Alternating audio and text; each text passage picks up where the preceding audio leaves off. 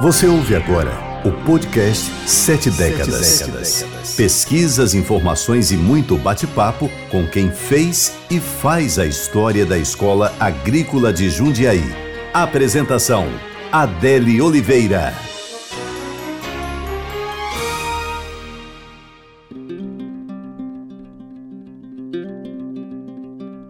Pessoal, começamos agora mais um episódio do podcast Sete Décadas. Eu sou a Adélia Oliveira e aqui junto comigo está o meu amigo Damião Ferreira. E aí pessoal, tudo tranquilo com vocês? Vamos junto nessa para mais uns Sete Décadas que hoje, olha, está incrível também. Tá incrível mesmo, viu?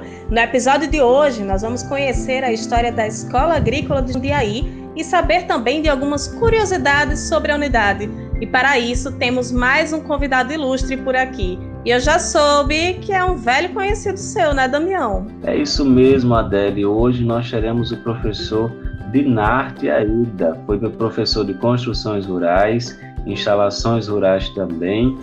E aqui ele vai nos apresentar um pouco da Escola Agrícola de Jundiaí.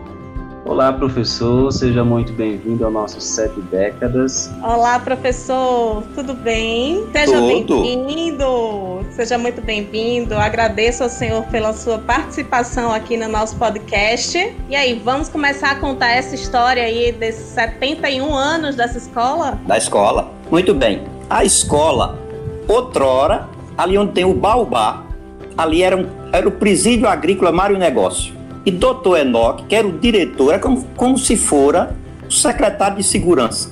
Aí foi criado em 48. A, a escola foi criada em 47, mas em 48 passou a funcionar. Começou primeiro como o prático agrícola. O prático agrícola correspondia ao que a gente chamava de segundo ano de ginásio. E depois o mestre agrícola, que correspondia ao quarto ginasial. E em seguida passou a ter o curso técnico agrícola. Mas doutor Enoch, ele com a visão muito importante, ele transformou aquela escola, ao invés de ser, porque como a, a escola era vizinha a um presídio, era, era muito complicado. Era muito complicado você educar de um lado e do outro lado os presidiários, que embora muitos deles, houve até 87 funcionários que eram ex-presidiários. Ficava lá na escola e vi, passavam a ser funcionários da escola.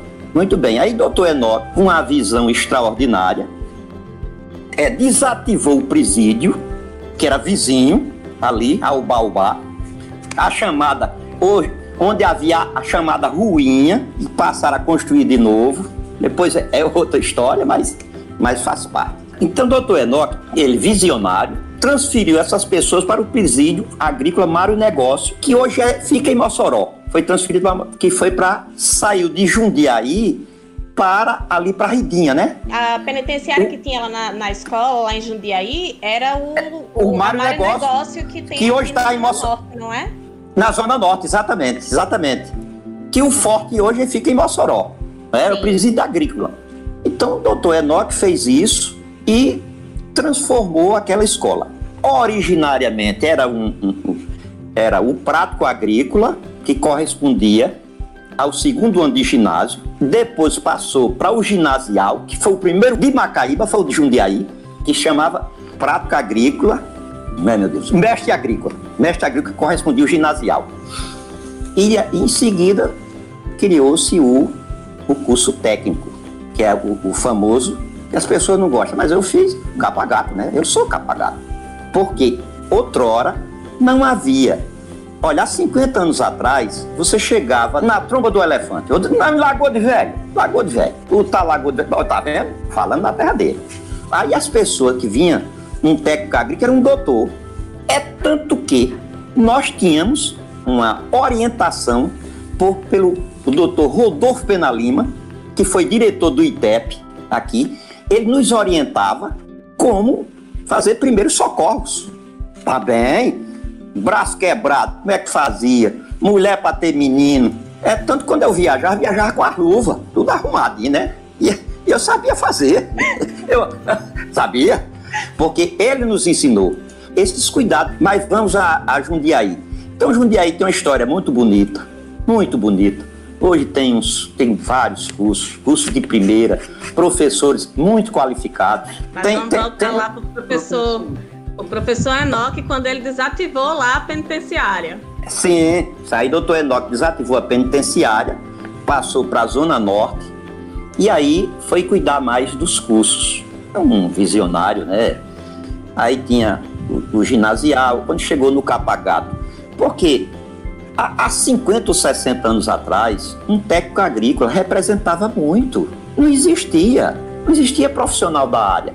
Os projetos de Banco de Brasil, de cooperativas, eram feitos pelos técnicos. A gente tinha essa formação e saía para isto. Nós tivemos professores extraordinários e tinham essas preocupações. João Bosco Amorim de Carvalho, quem fundou a, a, a Serra do Mel, ele fez uma certa feita, uma cesárea numa vaca. Uma parte cesariana. Uma cesárea. Tinha, aliás, tinha todos os materiais lá na escola para esta finalidade. Ele ensinava vizinho ali onde hoje é o, o estábulo, tinha uma pocilga que foram buscar esses animais, foram buscar o Duroc, Duroc Jessey, um porco amarelo, que era para distribuir com os criadores do Rio Grande do Norte para melhorar o plantel do estado. Dessa pocilga, quem tomava conta, eu gostava, né? É tanto que, só um parênteses isso aí, o povo diz, porco é, porco é sujo, quando o cabelo sujo diz que é um porco, não senhor. Porco faz sua necessidade num canto, outra noite e toma banho na água limpa. Vai para a lama por quê? Porque precisa de clima frio. Mas vamos voltar para a escola. Então, então a escola, quando nós, que a gente pertencia a SEAV, olha, professor, lá em Jundiaí, quatro meses de atraso era normal. Agora tem uma coisa, hoje tem uns carros, uns carros bonitos danados, mas os homens eram ricos. Porque quem não, quem não podia morava na escola. A escola produzia milho, feijão, galinha, poedeira e de corte, boi, tudo. Moravam na escola, passava um ano sem receber. Um ano. Quatro meses era normal de atraso para professor, porque a escola era vinculada ao Ministério da Agricultura. Muito bem. Aí, quando foi em 67, graças a Deus, deve ter sido por conta de Nossa Senhora da Conceição, que é a padroeira de Macaíba, não é não? E de Lagoa de Velho. Aí passou-se a pertencer à Universidade Federal. De lá para cá, nunca mais atrasou um dia de salário para professor. Até a presente data. Se atrasar, esse mês, né?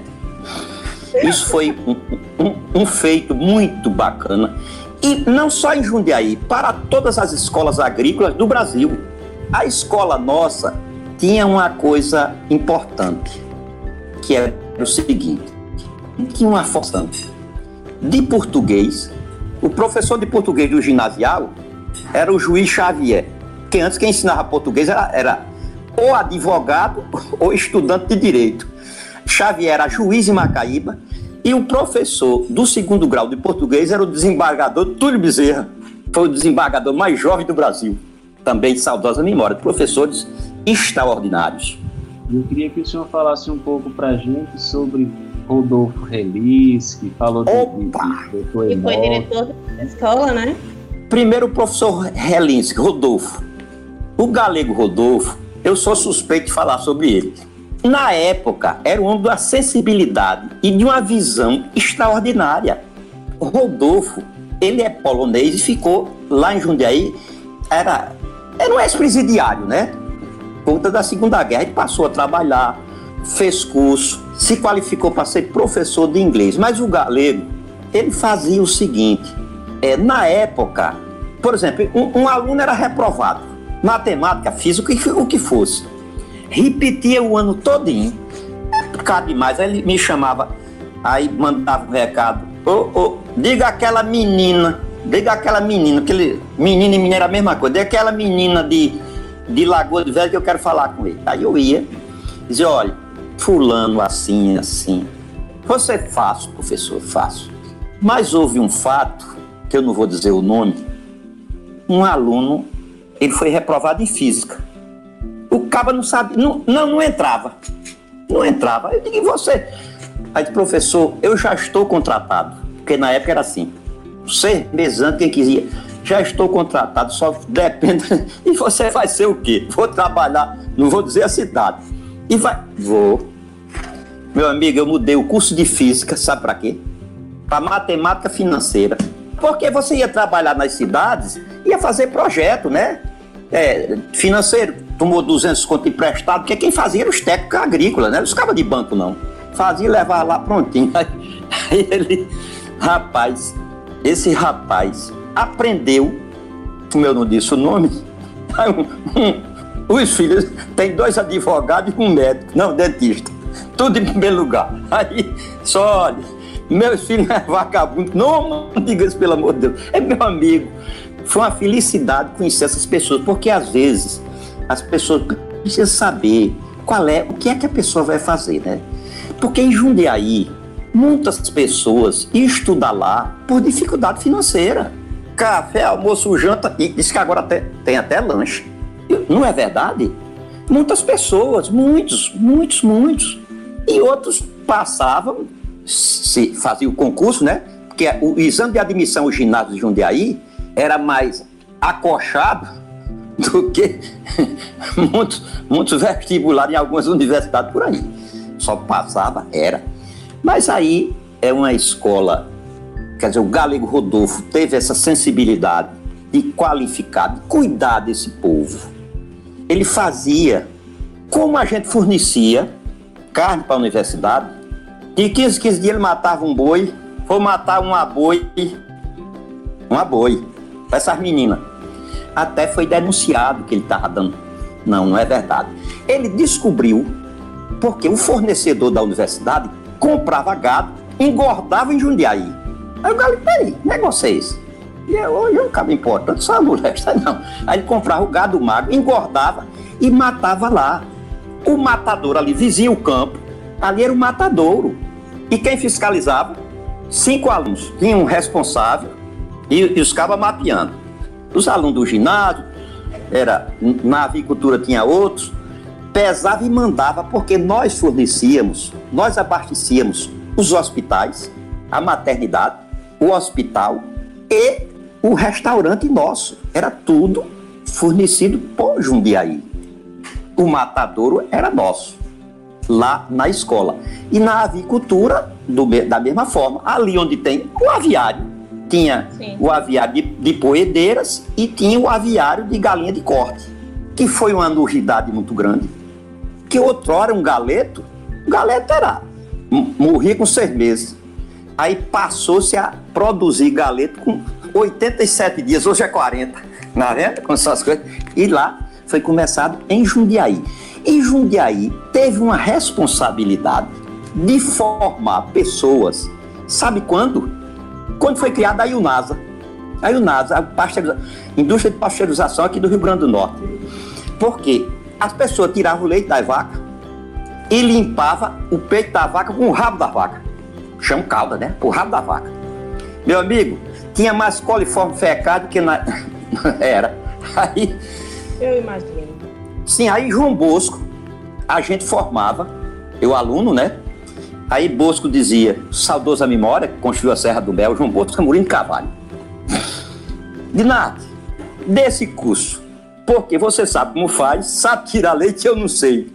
Então era um sábado e domingo. É tanto que o primeiro relógio que eu comprei, ganhei lá, 200 conto.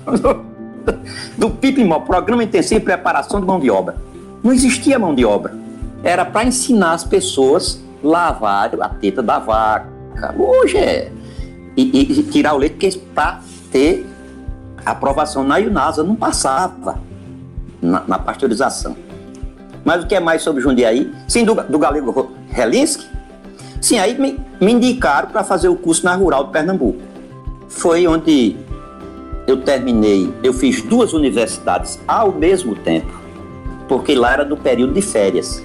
Na, a, a, tinha uma, uma, uma, disciplina que era de todo mundo. Foi onde eu achei a coisa mais bonita do mundo, sabe o quê? Velho colar. Velho. Aí, menino, que o curso era para agronomia, é, é, agronomia, veterinária não entrava não. Tinha criado lá umas engenharia. Era eu, eu ficava na frente e Sandoval no meio. Eu, eu, eu no fio. Rapaz, e a gente fazia os próprios besta, a gente resolvia em meio minuto, passava, aí velho, ô coisa bonita, é velho colar. Mas não é velho como eu não, é, é, é então, mas daí para frente. Mas os bichinhos passaram, né? Se qualificaram. Aí dizia, não, quando chegar na específica, aí vocês, nas específicas eles sabiam menos. Porque a gente tinha tido uma formação boa da escola. A escola, você tem um professor como João Bosco Amorim de Carvalho, pelo amor de Deus. Professor, e, a escola, ela foi escola agrotécnica, ela passou pelo CAG até chegar à escola agrícola é, de Jundiaí. É. Fala um pouco pra gente sobre essas mudanças que aconteceram. Pronto, aí quando a gente, em 67, a gente pertencia a SEAV. Aí passou-se para a Universidade Federal do Rio Grande do Norte. Foi quando onde entrou Nossa Senhora da Conceição. Aí foi melhorando. Hoje tem vários cursos, professores muito qualificados. Muito, eu, eu até brinco com um professor de lá, Mário. Mário digo, o analfabeto tá aqui, tem cinco doutorados. Mário Cardoso. Ele, o analfabeto tem cinco doutorados, só para brincar com ele, é um rapaz muito bacana. E eu só brinco com quem eu tenho amizade, né? Mas aí Jundiaí cresceu muito nesse aspecto. Muito, muito. Agora, de um certo tempo para cá, ele perdeu muito também. Porque a várzea produzia muito arroz. Mas, por outro lado, não tem a vala. Olha, a gente fala em interferência ambiental. Né? As pessoas brincam. Ali, escoava. Quando chovia, a maior enchente não era quando chovia, era, uma semana, 15 dias depois, porque tinha vegetação até a escola de Irmatô lá para cima, hoje chove. O açude não sangra mais. Chove, infiltra imediatamente. E ali, quando tem a vegetação, vai infiltrando vagarosamente. Isso é interferência do homem no, no meio ambiente. Isso é uma coisa que as pessoas nem, nem se tocam. Vamos ver lá. Eu estou dizendo isso aqui para vocês, porque às vezes. Porque também tem umas manchetes, acaba que fala em meio ambiente, não sei o que, não sabe nem o que está dizendo. Mas lá a gente prova e comprova. Tem a vala. A vala transportava a água para o outro lado, que onde era? Porque lá, lá são 159 hectares. Era um terço do Ministério da Agricultura, o do colégio e do outro lado era do Estado, como eu já lhes disse, onde preparava os animais para exposição em Parnamirim, de vacas holandesas e pardo suíço. Não sei nem se o nome agora é pardo suíço, deve ser outro. Eu chamo de pato. Sim? Muito, muito interessante essas histórias que o senhor está contando. Eu lembro muito, professor, que lá na parede do ensino médio tem uma plaquinha, e eu lembro que lá, eu não sei se o senhor conhece, chegou a conhecer Dom Eugênio, se ele teve alguma ligação, né, professor? Dom Eugênio Salles, que se diz ter nascido em Acari, mas ele nasceu aqui nasceu em Acari, mas foi criado em São José do Mipibu, dos Salles aqui de São José. Não, ele, ele, tinha, ele tinha preocupações, na verdade, ele era um educador. A, a ligação é porque ele sempre teve preocupações, preocupações em formar pessoas, né? Educacionais. Jundiaí, como eu já lhes disse, foi o primeiro ginasial de Macaíba, em 1948. O ginasial. Era uma um evento, né? Talvez a, a própria cidade não sabe disso, mas foi o primeiro uhum. ginasial e foi doutor Enoque que fez isso. E, e, e Dom Eugênio, ele tinha essa preocupação, ultra preocupado com a educação, formação de pessoal, de gente, né? A que criação a só... da escola, ela data de 49, mas em 48 ela já estava em funcionamento, é isso? Já, ela foi criada. Na verdade, ela foi ela veio é, em 48 já. Só que o curso passou a funcionar mesmo em 49. Exatamente.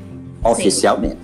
Mas já existia, porque antes era, como eu disse, eram era os cursos práticos, né?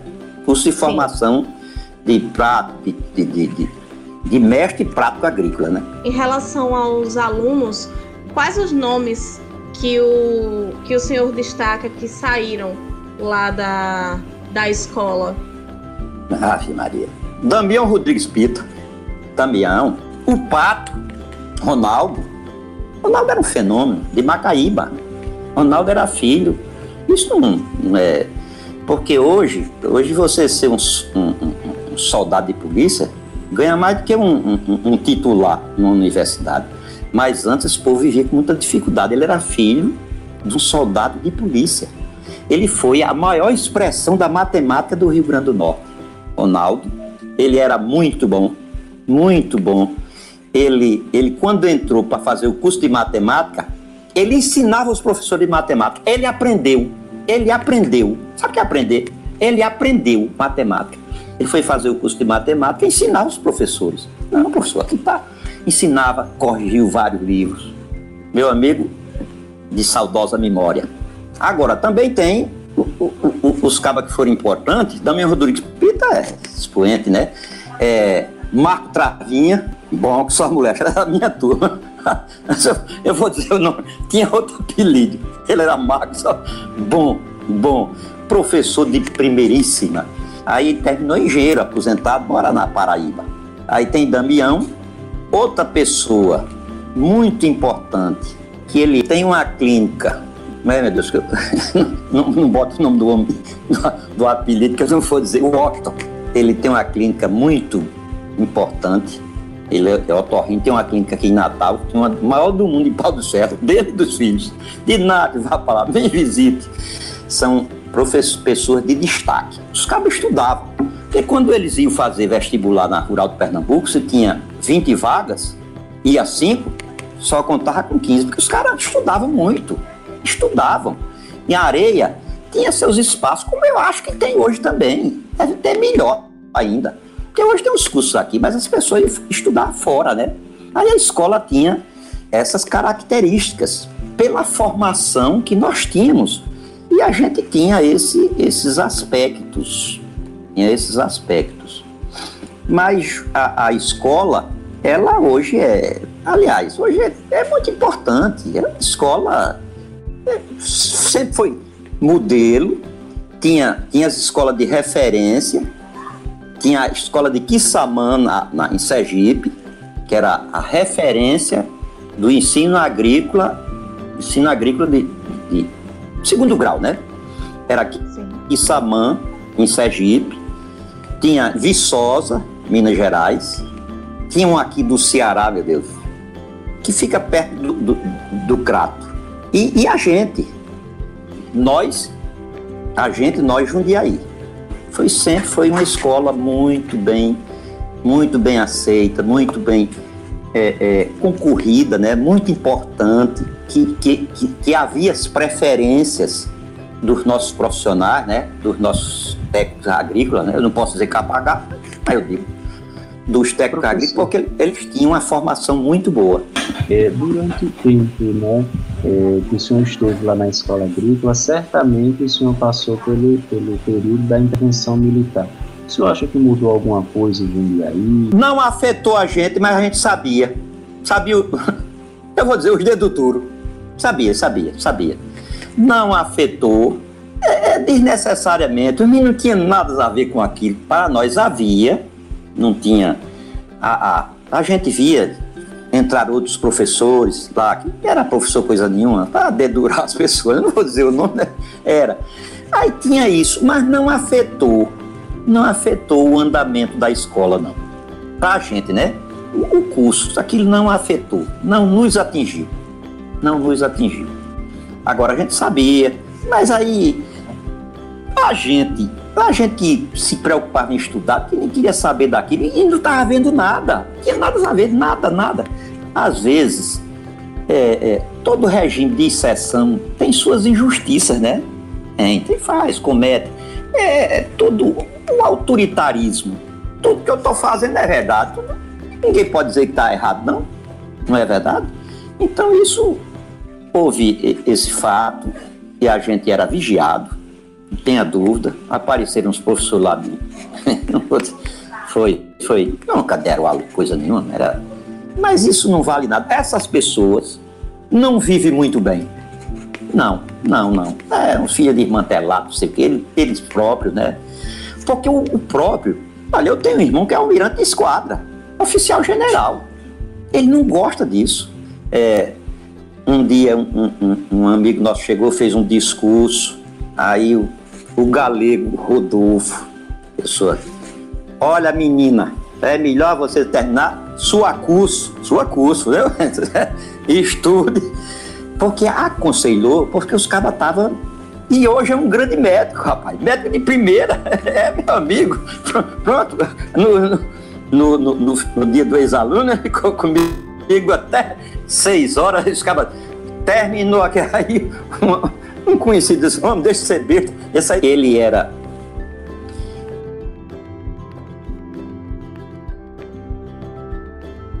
um grande médico, da Maria, de nada, coisa boa lhe encontrar, coisa boa, porque ele ficou, ele disse nunca mais ia pisar lá. Eu digo, olha, porque chega, a gente, nossa época, não conhece os meninos de agora. Conhece eu, estou lá todo dia, opa, venha para cá. Não, não faça isso. Aí, ele disse, Nah, quando chega uma pessoa de Jundiaí, isso aí é verdade, chegando lá pode ter 50 que entra na frente é um cabra. Diga, diga que é de lá, diga que é de lá, não quero nem saber. Ele disse, Nath, eu não quero nem saber se é branco, se é preto. Eu sei que eu atendo na frente. Porque ele foi estudar em Jundiaí com 11 anos de idade. Foi fazer, fez o ginasial, o capagato, saiu para fazer medicina. Rapaz, disse, Nath, meu pai, minha mãe é Jundiaí. Ele estava nos Estados Unidos. Nath, pode ser, onde eu tiver. Ele antecipou e veio pro dia do ex-aluno. Não, não perco, porque meu pai e minha mãe é a escola. Havia isto. Tinha outra referência muito importante em Jundiaí, que o professor Rivaldo morava em Jundiaí. Ele era, era morava na escola.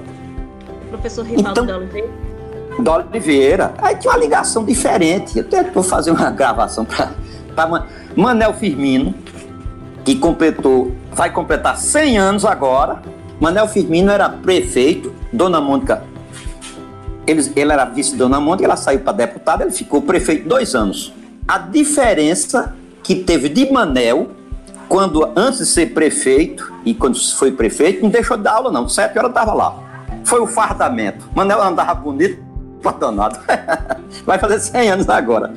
Aí ele saiu, essa é referência bacana, né? Saiu, deixou na época 87 mil milhões, moeda da época. Saiu e foi pedir dinheiro emprestado a Rivaldo. Mas, mano, né, você saiu, deixou 80, 87 milhões na. Aí, Manela, é, é, é, eu falo que ele é meio nasal, mas não era meu. Aí os meninos gostam muito, porque ele tem cinco filhos e cinco filhas. Eu digo, são dez. Se Mandel tivesse sido desonesto, cinco tinha morrido e cinco estavam na cadeia. Como o Manel não fez isso, o analfabeto é Júnior, fez doutorado na Alemanha. Aí eles acham bom demais essa história, não é bacana isso? Mas Manel é uma figura. Não é muito bom citar nome, porque às vezes a gente esquece de alguém pelo meio.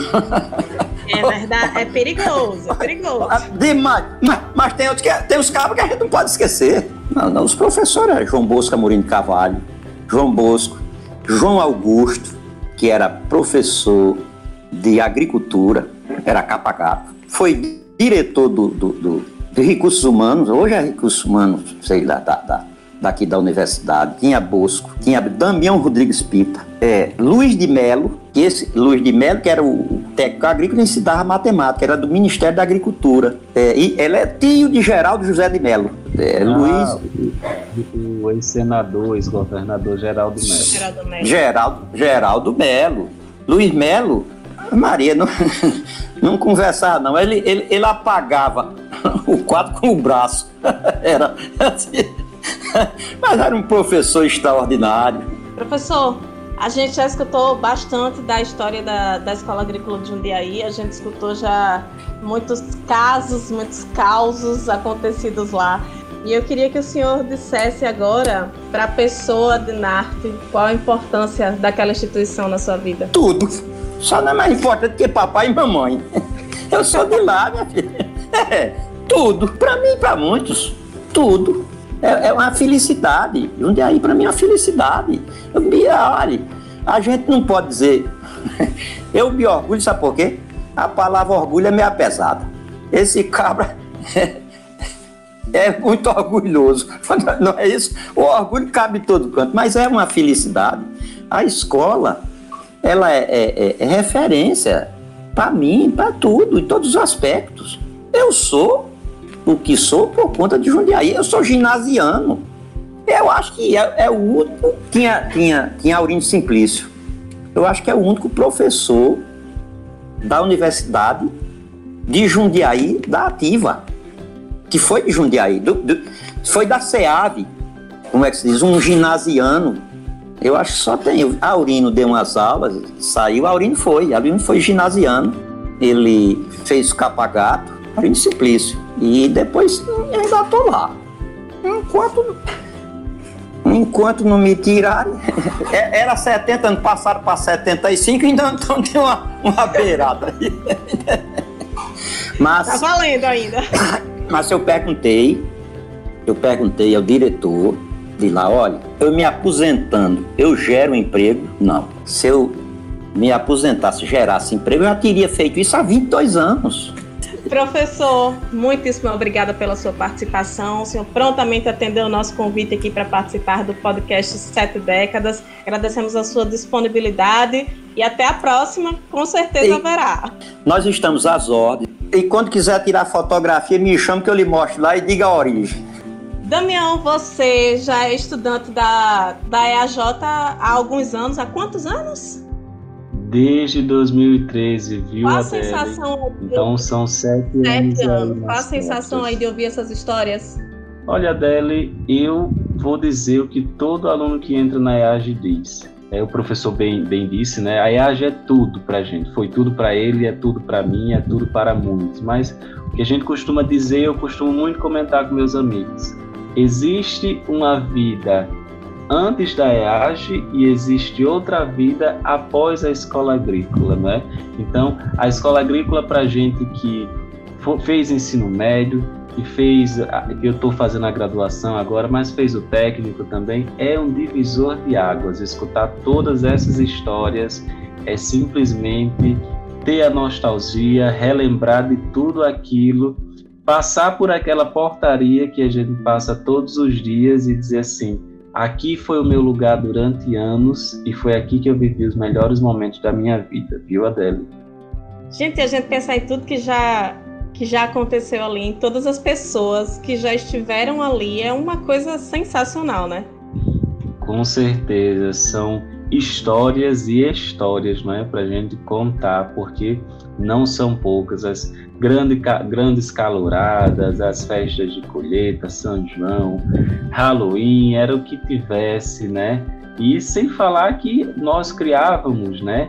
É, como hoje ainda cria, por ser uma escola interna, né? Deve cria um, um vínculo muito maior de amizade, porque é, é, para quem era interno passava semana, semanas juntos, né? Até meses juntos, é, dos, dos amigos. Então eram os apoios que nós tínhamos. E quem não era morava próximo, né? Era semi-interno, também criava, criava esse vínculo. Então, as amizades que saíram da EAG, aí o professor já bem contou em toda a história, as amizades que saíam da EAG eram incríveis, né? Eram muito é, é, é, é sólidas, né? Eram para toda a vida por causa de justamente esse vínculo que que nós tínhamos, tanto com professor, quanto aluno para aluno, aluno funcionário e assim por diante.